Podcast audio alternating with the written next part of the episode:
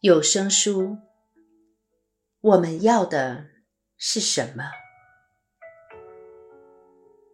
今天的我们，又是为了什么而想要展开心灵的追寻？我们要的是什么？不管是什么事情在困扰我们，是痛苦，或者是一种想要知道真相的渴望。我们每天的生活中，都伴随着深深的疑问。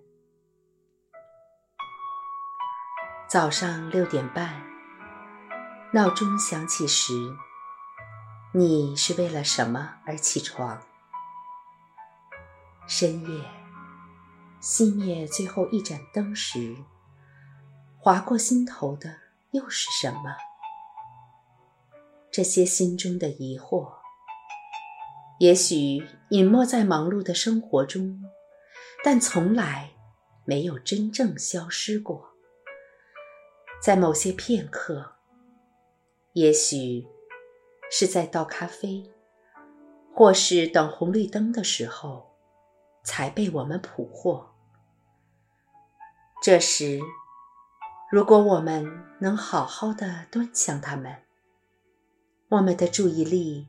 就会超越此生的生活，而把焦点放在此生本身。我们不必等到这一生已经到了摇摇欲坠之际，衰败、绝望、失落、死亡的恐惧等等痛苦降临时，才想到要这么做。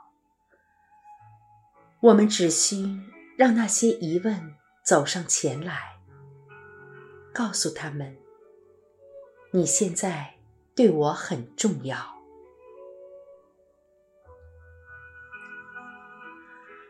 要让心中真正的疑问现形，只要对自己喊暂停，停止对未来的前瞻，停止对过去的回顾。让自己真正的停下来，这时候会有一种哪里也不去了的感觉，一种空隙感，而那是一种大解放。你终于可以单纯的呼吸，单纯的做自己，在这同时，有一种。疑的感觉，也许这就是你的第一个真正的疑问。你只需怀着开放的心和这疑共处，它就像是一扇打开的门，有东西会跑出来，也许出来的是答案。也许出来的是另一个问题。你什么也不用做，只要等着，看着。刚开始，我们也许会以为心里有疑问是一种愚笨无知的现象。疑问越多，似乎表示我们知道的越少；答案越多。表示我们越有智慧。事实上，清楚的知道自己有所不知，就已经是一种智慧了。真正的无知，是不知道自己不知道，以为自己懂得一些其实并不晓得的事。这会变成一种伪装的智慧。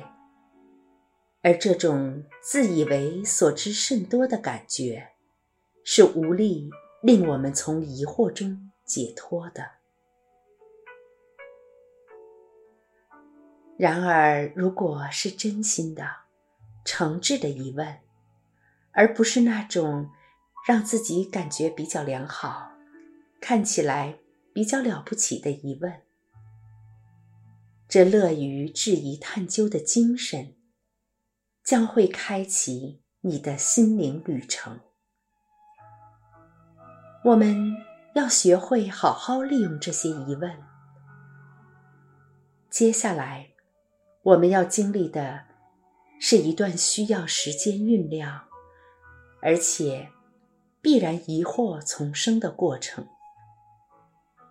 如果只是把别人丢过来的答案照单全收，那我们自己的聪明才智要做什么用呢？事实上，理智的提问与怀疑才是所需要的。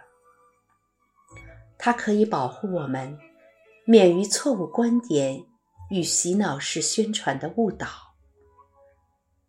一剂一豆的良药。可以帮我们找出心中真正的、清楚的问题。